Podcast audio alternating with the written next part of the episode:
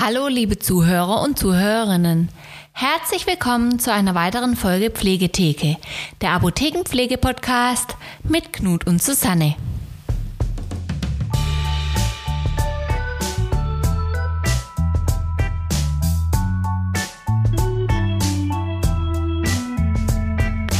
Mein Name ist Susanne Happe. Ich bin approbierte Apothekerin und habe die Dreikönig Apotheke in Schwäbisch Hall und die Hofapotheke in Öhringen und betreibe die Online-Apotheke www.medikönig.de. Gegenüber mir steht Knut Grimmer, freiberuflicher Altenpfleger in und um Schwäbisch Hall. Und neben mir steht Anita Seitz, Medizinprodukte-Beraterin von Lohmann und Rauscher. Herzlich willkommen. Hallo Knut, ich arbeite gerade mit einem neuen Programm und ich habe echt Mühe und Not, mein Atmen vom Mikrofon rauszuhalten. Aber jetzt bist du näher dran am Mikrofon wie es früher. Meinst Ja. Vielleicht gebe ich mir jetzt einfach nur mehr Mühe. Ja, aber wir werden ja sehen, was an Rückmeldung kommt, ob es besser ist oder schlechter. Ähm, die letzte Folge haben wir ja mit Anita aufgenommen. Und War's heute schon wieder. Genau, wir haben gedacht, wir schließen direkt die Woche drauf nochmal. Schießen wir gleich nochmal eine nach. Ja, ihr habt ja auch mit, mit einem Cliffhanger, Entschuldigung, ein bisschen aufgehört. Mit was wir hängen? Mit einem Cliffhanger, kennst du ein nicht? Cliffhanger? Guckst du eigentlich Netflix-Serien? Nein, dafür lese ich Tageszeitung. Oho, der Herr liest Zeitung. Na gut. Ja, das hatten wir ja vor zwei, drei Wochen, dass du keine Zeitung liest. Ich habe auch keine Zeit für Wir haben ja sowas. Mordserie in Schwäbisch Hall und ich komme zu dir und erzähle dir, äh, die haben den Täter geschnappt und dann sagt sie mir, ähm, was? Welche Mordserie in Schwäbisch Hall? Ich Welcher Täter? Ist aber gut so, dass ich das nicht gelesen ich, habe. ja, da muss ich es erstmal aufklären, äh, was eigentlich in Schwäbisch Hall los ist. Ja, die Tageszeitung. Genau, ähm, wir haben dich, Anita, heute wieder eingeladen. Ähm, war sehr interessant letztes Mal. Für mich weniger, für äh, Susanne wahrscheinlich mehr. und was will ich sagen? Ich wollte nur sagen, ich bin halt nun mal der Laie hier in dieser Runde. Ja, jetzt darf ich auch mal glänzen. Nein, Spaß beiseite. Ähm, wir haben letztes Mal gesagt, wir wollen noch ein paar Themen noch bearbeiten. Und wir hatten ja letztes Mal über die verschiedenen Wundarten gesprochen. Genau. Ähm, und da picken wir uns heute den Dekubitus raus. Ähm, den wollen wir heute kurz ein bisschen beleuchten. Und dahingehend erstmal die Frage an dich, was ist ein Dekubitus?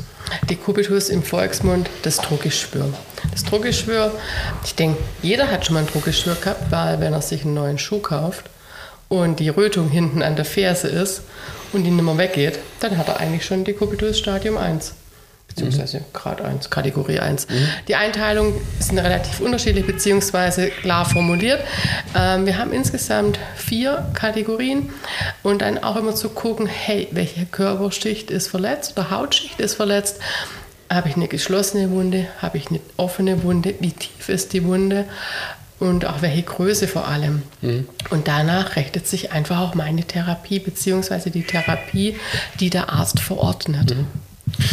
Okay, ähm, Beispiel, neue Schuhe, Druckstelle am Fuß, nach ein, zwei, vielleicht auch ein paar Tage mehr, merke ich es nicht mehr, die Stelle sieht gut aus, habe keine Schmerzen mehr. Was ist da jetzt der Unterschied zum vielleicht Bettlägerigen, der auch eine Druckstelle entwickelt, vielleicht an einer anderen Stelle, ähm, klassisch natürlich im Gesäß, ähm, Gesäßbereich oder an der Ferse, auch Ferse, wenn man vielleicht die gleiche Stelle. Warum heilt es bei dem jetzt nicht mehr ab? Ja, ich denke, du bist einfach jung und dynamisch, ja. Oh, du hast noch eine gute Zellteilung. Ähm, wir wissen ja, so ab 28 lässt ja die Zellteilung deutlich nach, wird da schon langsamer. Ab dem altern wir ganz klar. Und von dem her, wenn der Patient im Bett schon über 90, sage ich mal, ist, wird die Zellteilung langsamer und dadurch dauert es einfach einen Tacken länger. Selbst wenn da eine Rötung ist, dauert es bei dir vielleicht zwei Tage, beim Patient im Bett der wenig Eigenaktivität hat, vielleicht fünf bis sechs Tage. Wichtig ist, der Druck muss weg.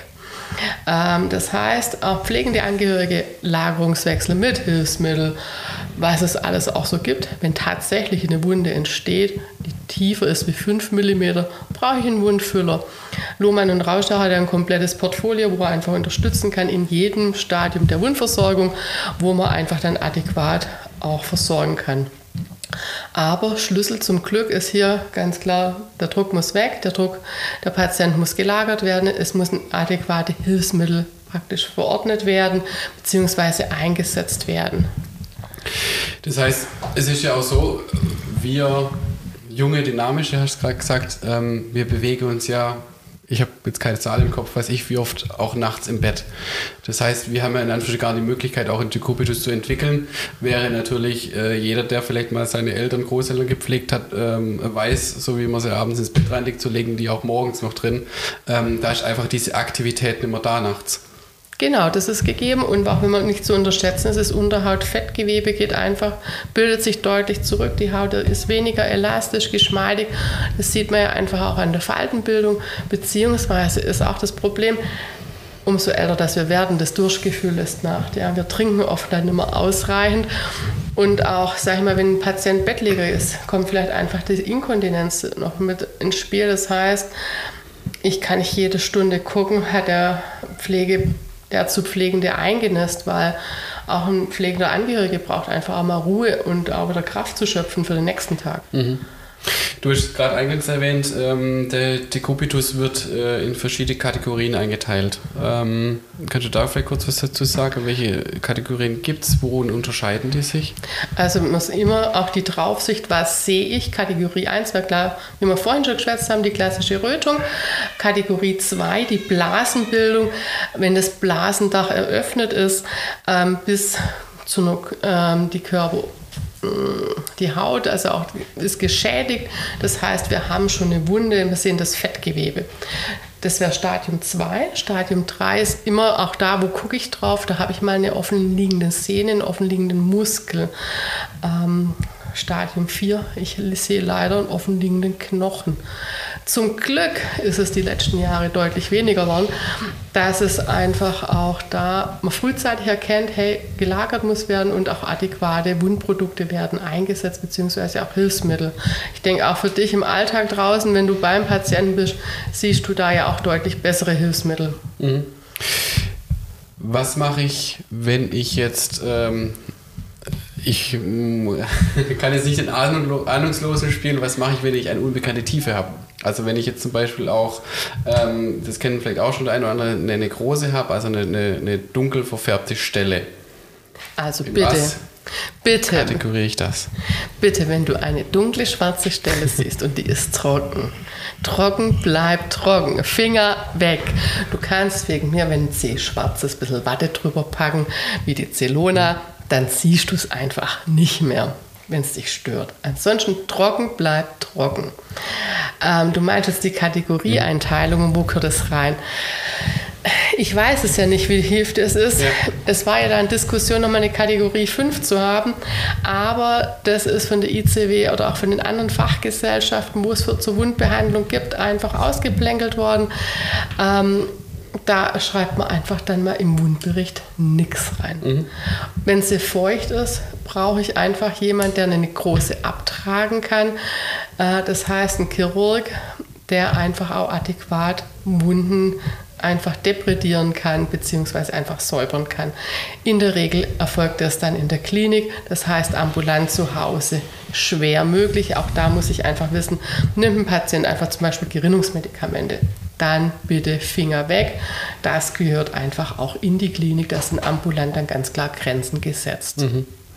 Würdest du äh, sagen, dass ähm, eine Wunde chirurgisch zu behandeln ist in so einem Fall immer besser ist?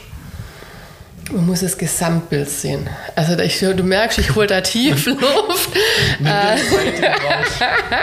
Ich denke, du musst da einfach auch sehen, in welcher Lebensphase mhm. befindet sich der Patient hat er den Weg auf den, oder praktisch ist er abgebogen auf den letzten Weg, ähm, dann heißt es einfach auch, da muss ich einfach mal zu Hause bleiben. Da muss ich ein gutes Netzwerk mit dem Hausarzt haben, der ihn dann auch intensiv betreut und auch die Angehörigen betreut. Man muss auch gucken, wo lebt der Mensch, in welcher Häuslichkeit. Mm.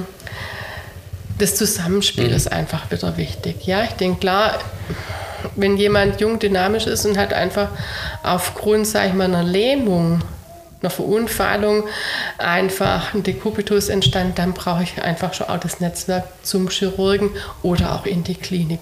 Klar, Klinik, ich bin erstmal weg von zu Hause, in der gewohnten Umgebung. es ist auch immer noch mal alles neu. Auch da muss ich einfach abwägen, was ist das Beste und vor allem miteinander schwätzen. Mhm. Es ist ja auch so, dass das ganze Thema der Wundversorgung relativ sagen wir, auch komplex ist. Ähm, es kommt ja immer auf die Einzelsituation an, auf die Wundart, auf die Gesamtsituation, das Alter, die Mobilität, ähm, genau in welcher Lebensphase sozusagen ist er. Ja, was ist das Ziel des Ganzen? Will ich jetzt den Dekubitus oder auch eine andere Wunde überhaupt noch zur Abheilung bringen oder geht es einfach nur darum, dass er keine Schmerzen mehr hat oder die, sagen wir, die bestmögliche Lebensqualität noch hat oder wie gesagt ist er vielleicht Anfang Mitte 30 und ist auch noch berufstätig, da habe ich ein ganz anderes Ziel. Ähm, das ist ja immer das, was, man, was es zu berücksichtigen gilt, auch ähm, im Hinblick zum Beispiel auf die Auswahl von, vom, vom Material, wie ich überhaupt der Wunde versorge. Ähm, genau. Was kann ich jetzt oder was kannst du ähm, so als ganz einfacher Tipp für Angehörige, die das vielleicht hören oder auch dann ähm, selbst Betroffene, ähm, wie kann ich jetzt zu Hause, wenn ich jetzt ähm, einen zu Pflegenden die Haut mir anschaue, sehe an der Ferse, am Gesäß irgendwo eine Stelle, die rot ist, die mir irgendwie anders vorkommt wie die Tage zuvor. Wie kann ich, gibt es da so einen kleinen Test vielleicht, äh, wie ich das als, als Angehöriger einfach kurz überprüfen kann weiß, okay, es ist alles okay oder ah, da ist vielleicht doch schon mehr und äh, sollte ich vielleicht mal Kontakt mit dem Hausarzt aufnehmen. Also klassisch ist ja der Fingertest, das heißt, ich gehe auf eine Rötung drauf, drücke da drauf, die Rötung geht binnen wenigen Sekunden wieder weg, weiß ich, okay, die Rötung wird vergehen, die Rötung bleibt bestehen, dann einfach wie einen freiberuflichen Altenpfleger mit hinzurufen, der einfach nochmal das Know-how mit hat, beziehungsweise auch Kontakt aufzunehmen äh, für den Hausarzt. Vielleicht brauche ich einfach mal ein Hilfsmittel zur Druckentlastung in dem Bereich. Aber auch wichtig, liebe Angehörigen daheim, macht einfach mal ein Bild. Weil auch da zu sehen, hey, am nächsten Tag hat sich verändert. Ich kann mir vieles in meinem Kopf merken, aber wenn ich ein Bild habe, das sagt einfach nochmal mehr und am Folgetag wieder ein Bild habe. Es kann ja einfach sein, vielleicht war im Bettspanntuch einfach nur eine Falte drin, ja. Mhm. Dann ist es am nächsten Tag wieder weg, aber wenn die Rötung nicht weg ist, mache ich einfach nochmal ein Bild und sehe einfach eine permanente Verschlechterung, dann brauche ich einfach Profis mit am Ball. Ja. Genau, also das ist auch immer ein ganz guter Hinweis für die Angehörige. Gerne Bilder machen, auch wenn zum Beispiel um Wassereinlagen in die Beine geht oder irgend sowas, wenn irgendwelche Fragen immer kommen, dann übers Telefon ähm, und man dann, ja, man hat ein paar Bilder im Kopf, aber man weiß nicht so genau richtig, dann kriegt man halt doch schon ein Bild zugeschickt und dann kann man es dann doch besser beurteilen. Also das ist immer auch ganz gut und viele Hausärzte sind inzwischen auch technisch ganz gut aufgestellt, würde ich jetzt mal behaupten. Ja, ich denke, da ist wirklich ein Quantensprung auch drin. Klar muss ich auch immer bedenken, wenn ich ein Bild mache, Datenschutz, ich denke, das kennt ihr alle irgendwoher, aber hey, das sind eure Liebsten. Äh, und da muss ich einfach dann auch immer wieder sein wie ein Eichhörnchen zu gucken, wo stehe ich und das auch mitzunehmen und halt wirklich einfach auch, wenn der Knut ins Haus kommt, ihn einfach mitzunehmen, zu sagen, hey, guck dir das nochmal an, auch wenn er wegen was anderem im Haus ist einfach da nochmal aktiv zu werden. Mhm. Du hast die Hilfsmittel gerade angesprochen. Ähm, vielleicht kannst du mal so zwei, drei klassische Hilfsmittel ähm, die wir jetzt quasi im ambulanten oder im häuslichen Bereich einsetzen können. Was, was können sich da jetzt unsere Zuhörer und Zuhörerinnen darunter vorstellen? Also es gibt einfach Matratzen, Weichlagerungsmatratzen, ähm, je nach Körpergewicht, Fülle, wo es sich einfach anschmiegen. Die kann der Hausarzt ganz normal rezeptieren als Hilfsmittel. Sanitätshaus stellt es zur Verfügung. Dann gibt es spezielle, gerade im Fersenbereich, es ist ja immer, Dekubitus entsteht ja oft da, wo wirklich der Knochen direkt unter der Haut ist. Also sprich, wenn du vorstellst, an deiner Schädeldecke hin, hinten an deine Sitzbeinhöcker, Steißbeinhöcker, die Fersen, auch wenn du bewusst auch, oder Schulterblätter auch mal auf der Seite zu liegen. Da sind einfach prädestinierte Stellen, auch da nochmal zu gucken oder einfach vielleicht auch mal am Kniegelenk, ja, nicht zu unterschätzen, kommt zum Glück nicht oft vor, aber da auch zu gucken, da gibt es spezielle Hilfsmittel, wo einfach auch das Sanitätshaus gern berät und einfach auch Dinge zur Verfügung stellt und es geht zu Lasten ähm, der gesetzlichen Krankenversicherung. Mhm. Da gibt es ja immer, oder ich hatte es auch immer im Alltag, ähm, auch mal Situationen oder, oder Wunden, wo man erst gar nicht dran denkt, dass es ein Dekubitus ist oder dass es halt ähm, vom Druck her kommt. Ähm, das war zum Beispiel auch ein Bettlägiger, der halt schon Kontrakturen hatte und die Knie, also die Füße quasi ähm, zu sich her angezogen hat, weil wie man das jetzt über übers Erzählen erklären kann. Und die dann, Knie praktisch gebeugt, die genau, Ferse am Bobo gebeugt, ja, erstens das und die Knie waren halt quasi der oberste Punkt sozusagen Ja. im Bett und dann war es die Bettdecke. Ja, Also und, und die sind nicht draufgekommen im Pflegeheim und dann hat man so einen ganz klassischen Bettenbogen quasi genommen, dass die Decke quasi nicht auf dem Knie aufliegt. Klar, das mag für uns nicht schwer sein, wenn wir eine Decke auf die Knie haben, aber macht man das halt mal 10, 12 Stunden am Stück, dann hat man halt das Problem. Und oftmals sind solche kleine Stellschrauben, die man drehen kann. Ähm, und wenn da jemand manchmal von außen drauf guckt und so ein, zwei kleine Tipps reichen manchmal sogar schon. Genau, Ähm, und jeder hat einen Bettbogen zu Hause. Entschuldigung, dass ich dir ins Wort falle.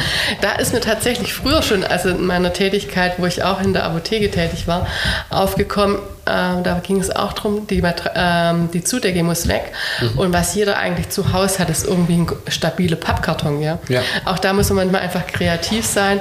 Einfach, dass äh, die Decke nicht auf dem Bein liegt und auch wirklich zu sagen, hey, wen habe ich das sonst noch drumherum?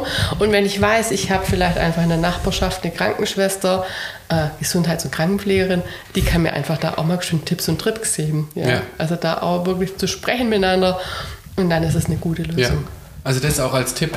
Ähm, gerne Hilfe von außen mal in Anspruch nehmen, einfach mal jemand draufschauen lassen. Ähm, wie gesagt, da gibt es viele Anlaufsteller, haben wir letzte Woche schon, schon gesagt gehabt, aber wie gesagt auch Apotheke, auch über den Hausarzt oder Pflegedienst gibt es ganz viele Möglichkeiten. Oder über die Homecare-Abteilung der Dreikönigsapotheke die Magdalene Sterzel. Die berät dahingehend auch gern. Genau. Gut, dann ist zum Dekubitus, glaube ich, heute alles gesagt. Ähm, wir haben noch ein paar Themen im Petto. Ähm, da werden wir sicherlich noch das ein oder andere Mal was von dir hören. Du wirst schon sicherlich noch mal besuchen kommen. Und dann bedanke ich mich für deinen Besuch und den Zuhörer und Zuhörerinnen fürs Zuhören. Und wir hören uns nächste Woche für eine neue Folge Pflegetheke, der Apothekenpflege-Podcast mit Knut und Susanne.